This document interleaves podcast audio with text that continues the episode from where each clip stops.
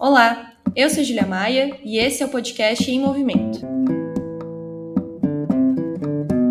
No dia 7 de dezembro de 2022, Pedro Castilho, então presidente do Peru, anunciou a dissolução do Congresso Nacional a fim de evitar uma tentativa de impeachment. Desde a sua eleição, o Congresso, composto por uma maioria de direita e ligada ao Fujimorismo, tenta depor Castilho. A ação desesperada do presidente eleito resultou na sua destituição e prisão. Desde então, sua vice, Dina Boluarte, assumiu o mandato. Mas o povo peruano não aceitou esse desfecho e tem ocupado as ruas de forma corajosa, enfrentando uma duríssima repressão estatal. Para entender melhor o que se passa no Peru, no episódio de hoje nós vamos conversar com Israel Dutra, sociólogo, secretário-geral do PSOL e dirigente nacional do Movimento Esquerda Socialista. Israel, seja muito bem-vindo. Faltou dizer nessa apresentação sua também que você esteve em loco ali no Peru acompanhando, então acho que vai, vai conseguir contribuir bastante para esse debate.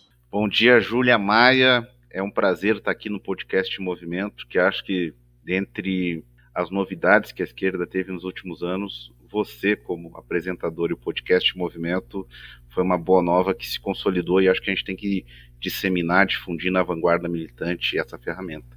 É um prazer estar aqui. Muito obrigada, Israel. Bom, uh, o que acontece hoje no Peru desafia um pouquinho aí a, a lógica formal, talvez, e obriga a gente a olhar para o contexto político do país com um pouco mais de atenção e, e reparando nas contradições, né? Porque no dia 7 de dezembro, quando saiu a notícia de que o então presidente Pedro Castilho estava anunciando a dissolução do Congresso, a primeira impressão que fica, talvez para o senso comum, para quem não acompanha a política peruana, é de que o presidente era um golpista, que queria né, jogar fora da, da lógica democrática. E eu queria pedir para você comentar um pouco sobre os eventos desse fatídico dia 7 de dezembro, o que levou essa ação do Castilho e quem são, afinal, os golpistas nessa história toda. Júlia, é, concordo com essa sua observação. Na verdade, é para entender o que acontece hoje no Peru, a gente tem que dar um passo atrás e olhar um pouco ao longo dos últimos dois anos. Na verdade, até um pouco mais, retroceder um pouco mais no tempo. O Peru, como parte de uma série de países, ele tem vivido uma crise que é estrutural, já não é uma, uma crise de projeto, uma crise nacional, que resulta também numa chamada crise política permanente. O Gramsci, que foi um importante estudioso marxista e dirigente italiano, inclusive muito ligado a um outro estudioso marxista que bebeu do Gramsci, eu acho que a gente tem que estudar mais, o peruano Mariátegui, o Amalta, é, Gramsci falava de crise orgânica, ou seja, quando uma classe dirigente já não tinha condições de impor a sua hegemonia política e dar um sentido comum para o país. Eu acho que o Peru tem vivido muito isso nos últimos anos. Vários presidentes foram ou depostos, ou renunciaram, ou foram tirados do poder pela via de algumas mobilizações da cidadania. E a última eleição, que justamente tinha como intuito criar um projeto mais estável das classes em luta, ela teve uma grande surpresa que foi a eleição de Pedro Castilho, que era um professor que ganhou notoriedade em 2017 na grande greve nacional do magistério. Veja você que isso fazem apenas seis anos eh, que nos distanciam dessa grande greve que Pedro Castilho se tornou protagonista, contra os sindicatos tradicionais, contra a burocracia sindical, contra a estrutura mais é, rígida do movimento sindical, o Castilho se destacou e acabou se candidatando, inclusive, com algumas questões até pitorescas. O símbolo dele, o símbolo do partido dele, era um lápis que simbolizava a educação, associado ao nome dele. Ele saiu em sétimo, oitavo lugar nas pesquisas, conseguiu ir ao segundo turno, e num segundo turno muito polarizado contra a extrema-direita, que lá é representada pela Keiko Fujimori, Castilho ganhou uma eleição de forma muito apertada, como eu falei, renhida, e expressou um pouco esse Peru profundo e as contradições também regionais do próprio país seja, o Peru dos interiores, das regiões que são muito pouco atendidas pela centralização dos recursos na capital, são as regiões mais pobres, também as regiões uma composição étnica mais ligada aos indígenas, no caso do sul do Peru, os Aimarás e os Quechua. Então foi essa marca, esse registro foi importante, porque teve pela primeira vez um presidente com esse, essa disposição, com essa condição e o Pedro Castilho é, assumiu diante desse cenário conflituoso, desse cenário complexo, e foi um governo sempre muito frágil, muito errático, que tinha o apoio das maiorias populares, mas que foi muito pouco é, decidido nas mudanças estruturais, como, por exemplo, realizar uma Assembleia Constituinte, e foi desde princípio, desde a sua posse, antagonizado, como você bem falou na apresentação, por um Congresso de maioria direitista, de maioria fujimorista. Essa luta intermitente aí, que ora retrocedia, ora avançava, teve um desfecho nessa tentativa de impeachment que o Pedro Castilho, de forma um pouco apressada, até meio aventureira cá entre nós aqui, tentou tentou, digamos, retomar a promessa de constituinte e convocar novas eleições para substituir o Congresso Nacional ocupado pela sua oposição de direita e que estava às vésperas de um golpe. Isso fez com que o golpe fosse efetuado, onde a vice-presidenta, a Dina Boluarte, utilizou desse momento muito episódico, muito circunstancial, para depor o Castilho, apoiado em questões draconianas da Constituição de 93, que foi feita durante a ditadura Fujimori, que aliás é o pai da líder da direita, né, da Keiko Fujimori, o Alberto Fujimori, foi a última ditadura que nós tivemos na América do Sul no século XX. E a Dina Boluarte, a vice-presidente de Castilho, acaba dando esse golpe, acaba impondo é, medidas de exceção e prende Castilho, se tornando presidenta sem nenhuma legitimidade. Isso vai causar uma grande rebelião não tanto a favor de Castilho, os militantes que eu tive contato lá costumavam dizer, mas contra a forma como Dina Boluarte fez para, é, de forma ilegítima, impor um golpe parlamentar no Peru. E aí começou uma verdadeira rebelião, Júlia. Você comentou agora um pouco mais sobre a Dina Boluarte, queria pedir para você caracterizar ela, porque a gente aqui no Brasil também é, viveu de uma certa forma uma experiência de golpe palaciano, e com um vice que assumiu e com uma política muito diferente da que, digamos assim, o, presidente cabeça de chapa apresentava. Então, qual que é a caracterização que a gente tem da Dina Boluarte, com quais setores ela está compondo esse regime, qual, qual, a caracterização também desse próprio regime é, de transição que existe hoje no Peru? Boa analogia, né? Eu lembro é, nas novelas, na Globo, não sei se ainda tinha uma peça que dizia assim no final da apresentação dos créditos: é, qualquer semelhança entre os personagens e a vida real é mera coincidência. Eu não sei se isso se aplicaria aqui no caso da Dina Boluarte, porque tem muitas semelhanças em relação ao Temer, ou seja, que nós vivenciamos em 2016. Um governo que busca conciliar com interesses irreconciliáveis e acaba sendo de alguma forma atraído por aquela que pela mão dele se tornou vice. Então a Dina Boluarte acabou se transformando num estandarte dessa direita, desse Congresso, e tomou medidas como empossar um primeiro-ministro que é bastante agressivo, bastante violento, de uma direita mais dura, um ex-militar, que é o Otarola. Então, a primeira medida que o governo tomou foi reforçar as forças de segurança, foi antagonizar os movimentos sociais e deter a rebelião. Se nós pensarmos na, no breve governo Dina Boluarte, de 7 de dezembro até aqui, menos de dois meses, a principal agenda política foi o ataque ao movimento de massas, a necessidade de parar pela via repressiva e esmagar em sangue essa rebelião daqueles que não aceitaram seu golpe. Acho que também tem uma analogia com a Bolívia, não tanto pela composição do governo ou golpe palaciano, mas sim pela tentativa de impor um regime e um governo que não tem legitimidade das urnas. No caso da Bolívia, nós tivemos aí um ano de governo Janine Áñez, que foi fruto do golpe contra o Evo Morales, né, eleição boliviana muito controversa do ano retrasado, e o movimento de massas, com muitas lutas, com muitas mobilizações, com muitas mortes, também conseguiu reverter isso depois de um ano, impor novas eleições e ter um novo governo encabeçado pelo MAS novamente, que quebrou a espinha dorsal dos golpistas na Bolívia.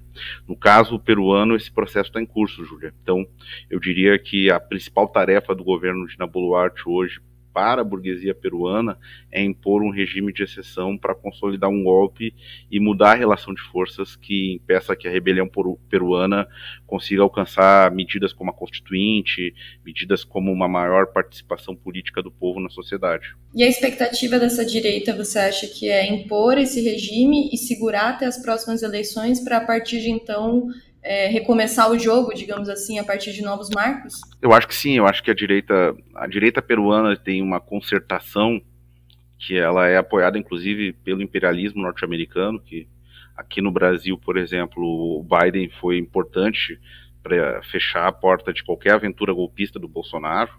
No caso do Peru, a embaixada norte-americana respaldou o governo de Boluarte. Portanto, existe uma concertação um pouco diferente da aliança que sustenta o governo e dos planos da direita no Peru. É, a principal favorita é, para, digamos, ser caudatária desse processo seria a Keiko Fujimori, mas o processo de rebelião em curso, que eu acho que a gente vai falar daqui a pouquinho, faz com que nós tenhamos defecções no próprio governo de Lambonuarte e na própria frente que sustenta esse projeto de direita. Já foram três ministros, aliás, quatro agora, com uma ministra na semana passada, que renunciaram em protesto é, contra o banho de sangue que está se dando e vários partidos da própria base aliada começam a se desgarrar, prefeitos dos municípios. O projeto da direita no Peru e o projeto do governo de Dina Boluarte, justamente pela força, pela resiliência da luta do povo, começou no Sul, a gente vai falar um pouquinho mais sobre isso, uma verdadeira rebelião, é, trouxeram defecções importantes, como já comentadas, a queda dos ministros, vários prefeitos de localidades diferentes no Peru pedem também a renúncia da presidenta. Eu acho que os planos da direita têm muitas dificuldades em serem implementados. Acho que não existe uma relação de forças para manter isso. E eu estou confiante que a rebelião continue e que o governo Dina entre para a história não só como um governo sangrento, mas sobretudo como um governo muito breve como você falou, né, não há uma correlação de forças, então existe também uma necessidade de um aparato repressivo muito forte para para tentar impor essa legitimidade. E aí, nisso, já puxando o gancho que você mesmo comentou sobre as mobilizações, é, desde o dia 7 de dezembro, o povo peruano não aceitou simplesmente a deposição do Castilho e o novo regime. Queria que você comentasse um pouco como tem sido o processo de luta, quais são os movimentos e os setores da sociedade que estão nas ruas e como tem sido esse enfrentamento também à repressão. Bom, houve dois momentos aí, né? Eu acho que foi importante que o povo não aceitou, ao contrário, inclusive dos governos. Acho que vale um parêntese que quando tem o golpe da Dina Boluarte, a embaixada dos Estados Unidos se movimenta para aceitar esse golpe e o Brasil, ainda na época da transição entre Bolsonaro e Lula, o Lula aceita, não só não denuncia, depois a gente vai tocar nisso, como aceita o governo da Dina Boluarte. Bom, em dezembro, a reação foi imediata, sobretudo nas regiões, como eu disse, mais pobres, de extração mais popular, ligadas ao sul do Peru. Então, começam protestos na província de Puno, é, que se espalham também sobre outras regiões ali próximas. E, digamos assim, aconteceu uma marcha importante em Lima na segunda quinzena. O governo apostou que, combinando repressão e, ao mesmo tempo, um enfraquecimento das mobilizações por conta do Natal e do final de ano, nós teríamos as coisas arrefecendo e o governo, como você bem falou, ia conseguir impor um novo tipo de gestão, é, ia se legitimar com base na força e na desativação do movimento. Então, achavam cálculo da extrema-direita é que seria um pico de mobilizações em dezembro, depois com a trégua natalina, as coisas iam mais ou menos voltar ao seu lugar e uma militarização da região sul. Não foi isso que aconteceu. Quando voltam, é, depois das festas, já em 3, 4 de janeiro, as mobilizações prosseguem, com bloqueio de avenidas e estradas, em, como eu disse, em toda a região sul.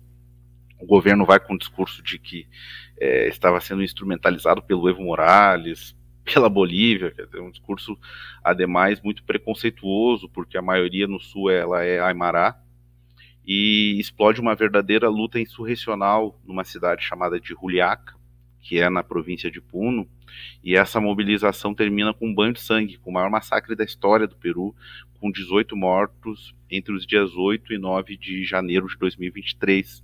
Isso muda a relação de forças e a história da própria rebelião, porque, ao contrário do que queria o governo, isso causou mais insatisfação, mais indignação e nacionalizou o processo. Para você ter ideia, dias mais tarde, a Dina Boluarte vai chegar a afirmar que Puno, que é essa província rebelde, não era o Peru. Olha, depois disse que era um ato falho, mas estava claramente dada a intencionalidade dela em separar e dividir o Peru entre as zonas ricas e pobres, entre é, setores mais explorados e os setores de uma classe média mais conservadora da capital, mas não deu certo, porque prontamente, diante desse massacre de Juliaca, toda a região sul se levantou em solidariedade para dizer justamente isso. Puno não está sozinha. Então se marcou uma greve geral, que depois de muitos anos não acontecia, para o dia 19 de janeiro, e concomitante à greve geral, se convocou a Marcha dos Quatro Suios. O que, que é a Marcha dos Quatro Suios? A marcha, os quatro suios eram as quatro divisões administrativas do Império Inca. Então isso tem uma marca muito forte para a cultura e para o povo peruano.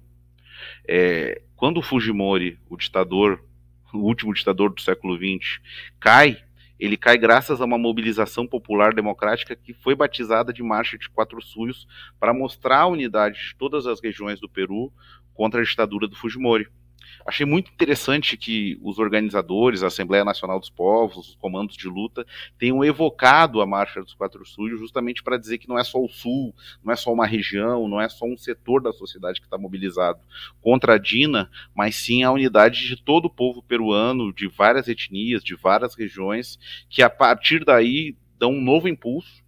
As mobilizações no Sul se estendem, é, de 20 a 30 estradas bloqueadas se bloqueiam mais de 100 pontos, ou seja, o país agora está às vésperas, inclusive, de um desabastecimento, de um impasse nacional, justamente porque o dia 19 de janeiro e essa greve geral combinada com a Marcha dos Quatro Suios levou a mobilização a um novo patamar. Inclusive, não só Lima, que a capital entrou na mobilização, como chegaram muitas delegações de ônibus, de caminhões, a pé, de todo o país, uma composição muito diversificada de movimentos, de setores, é, indígenas, populares, sindicais, camponeses, mineiros, que fizeram um verdadeiro mar sobre Lima, e no dia seguinte ficou chamada também essa manifestação de Toma de Lima, ou seja, de uma chegada dos interiores na capital, justamente para fazer valer o programa de renúncia da Dina, de novas eleições antecipadas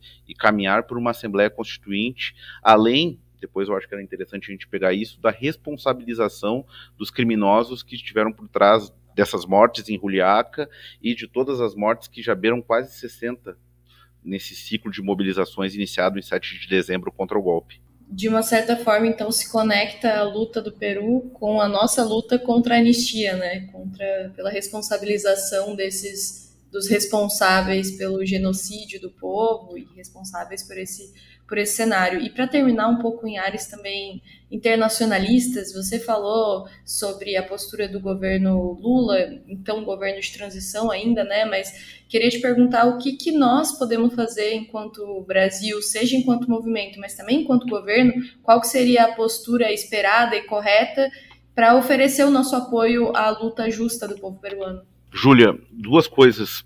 É, primeiro, acho que cabe destacar como cada país, cada governo se comportou diante dos fatos.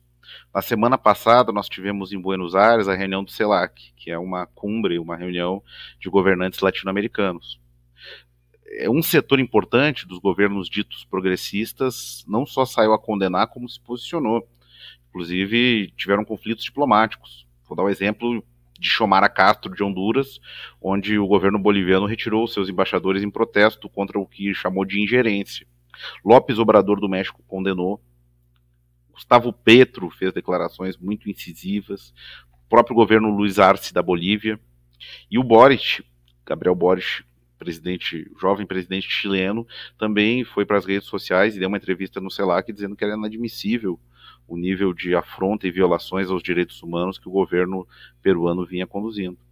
Infelizmente, o governo da Argentina e especialmente o governo brasileiro até agora estão omissos. O Brasil ainda é mais grave, Júlia, porque o Brasil tem uma comercialização de armas que acabam sendo chave para o exército e a polícia nacional peruana reprimirem os manifestantes.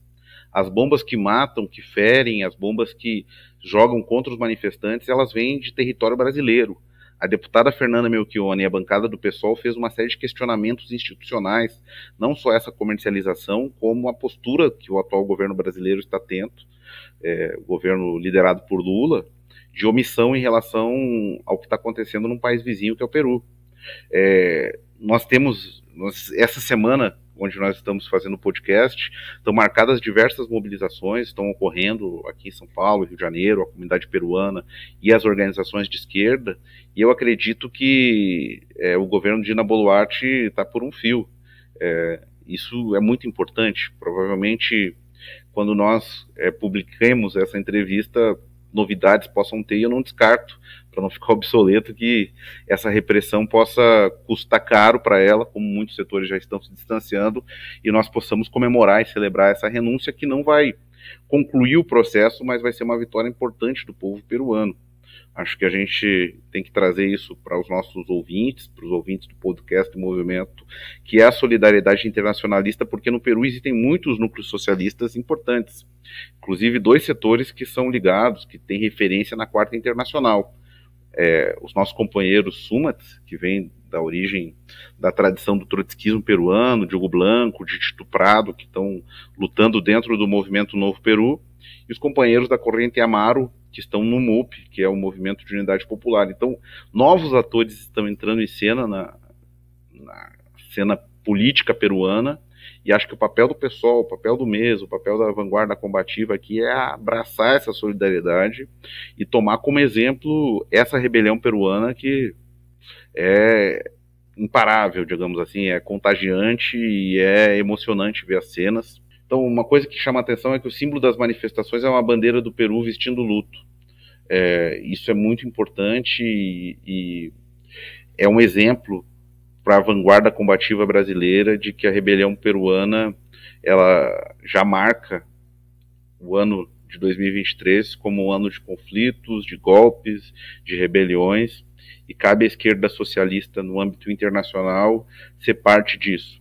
Estamos com o povo peruano e saibam os ouvintes que existe uma camada muito combativa, muito aguerrida, que está jogando a vida nesses protestos e que precisa do nosso apoio. Israel, muito obrigada pela tua disposição de compartilhar um pouco do seu conhecimento sobre o que acontece no Peru e também da sua própria experiência de quem viveu, quem esteve presente ali no local. Espero que o episódio ajude os nossos ouvintes a compreenderem melhor o que acontece no Peru hoje e também para nós nos inspirarmos né, na coragem, na força do povo peruano que, a despeito de uma repressão muito forte, segue nas ruas, segue construindo mobilização e que acho que é também o caminho que nós aqui no Brasil precisamos nos inspirar para fazer a nossa luta por justiça e as lutas em defesa dos nossos direitos que a gente ainda vai ter por aí. Então, muito obrigada pela participação. Obrigado, Júlia. Uma boa tarde aí para todos nós. O podcast Movimento é uma iniciativa da revista Movimento e do Movimento Esquerda Socialista. Nos acompanhe também pelo site movimentorevista.com.br. A trilha sonora é de Alex Maia e a edição de áudio da Zap Multimídia.